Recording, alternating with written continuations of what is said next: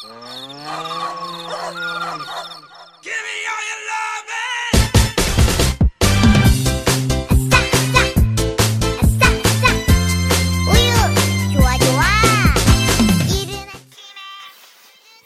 家好，这里是山川电台秀。今天的话题是我害怕阅读的人。我害怕阅读的人，不知何时开始，我害怕阅读的人，就像我们不知道冬天从哪天开始，只会感觉夜的黑越来越漫长。我害怕阅读的人，一跟他们谈话，我就像一个透明的人，苍白的脑袋无法隐藏。我所拥有的内涵是什么？不是。不就是人人能脱口而出、游荡在空气中的最通俗的认知吗？像心脏在身体的左边。春天之后是夏天。美国总统是世界上最有权力的人，但阅读的人在知识里遨游，能从食物谱及管理学、八卦周刊讲到社会趋势，甚至空中月下的猫，都能让他们对建筑防震理论侃侃而谈。相比之下，我只是一台在 MP3 时代的录音机，过气无法调整。我最引以为傲的论述，恐怕只是他多年前书架上某本某本书里的某段文字，而且还是不被荧光笔划线注记的那一段。我害怕阅读的人，当他们阅读时，脸就藏匿在书后面，书一放下。就以贵族王者的形象在我面前闪耀，举手投足都是自在风采，让我明了，阅读不只是知识，更是魔力。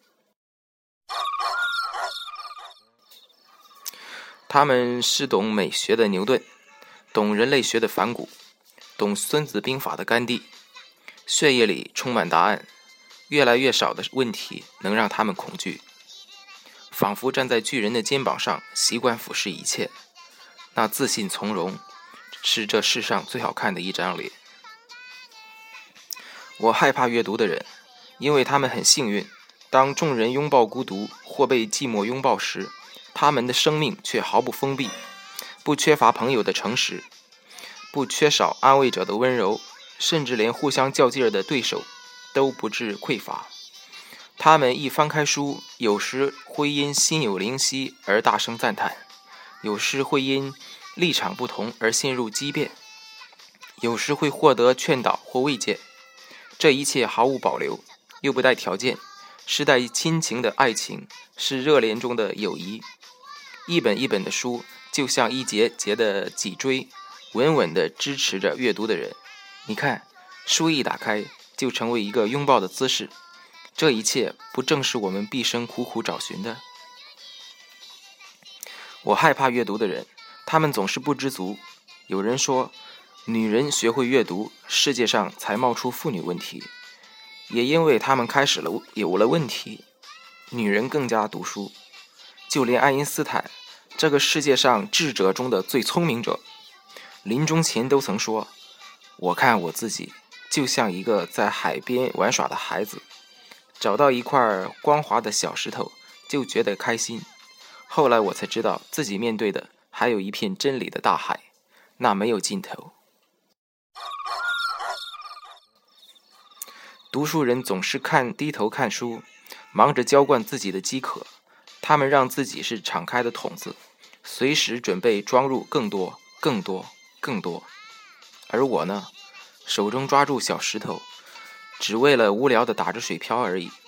有个笑话这样说：人每天早上起床，只要强迫自己吞一只蟾蜍，不管发生什么，都不再害怕。我想，我快知道蟾蜍的味道了。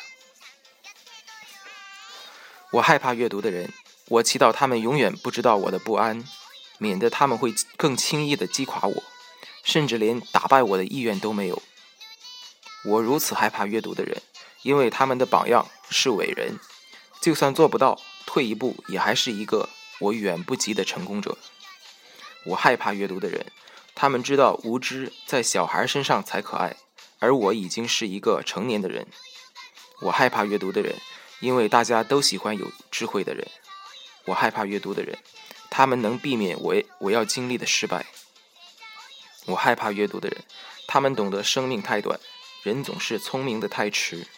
我害怕阅读的人，他们的一小时就是我的一生。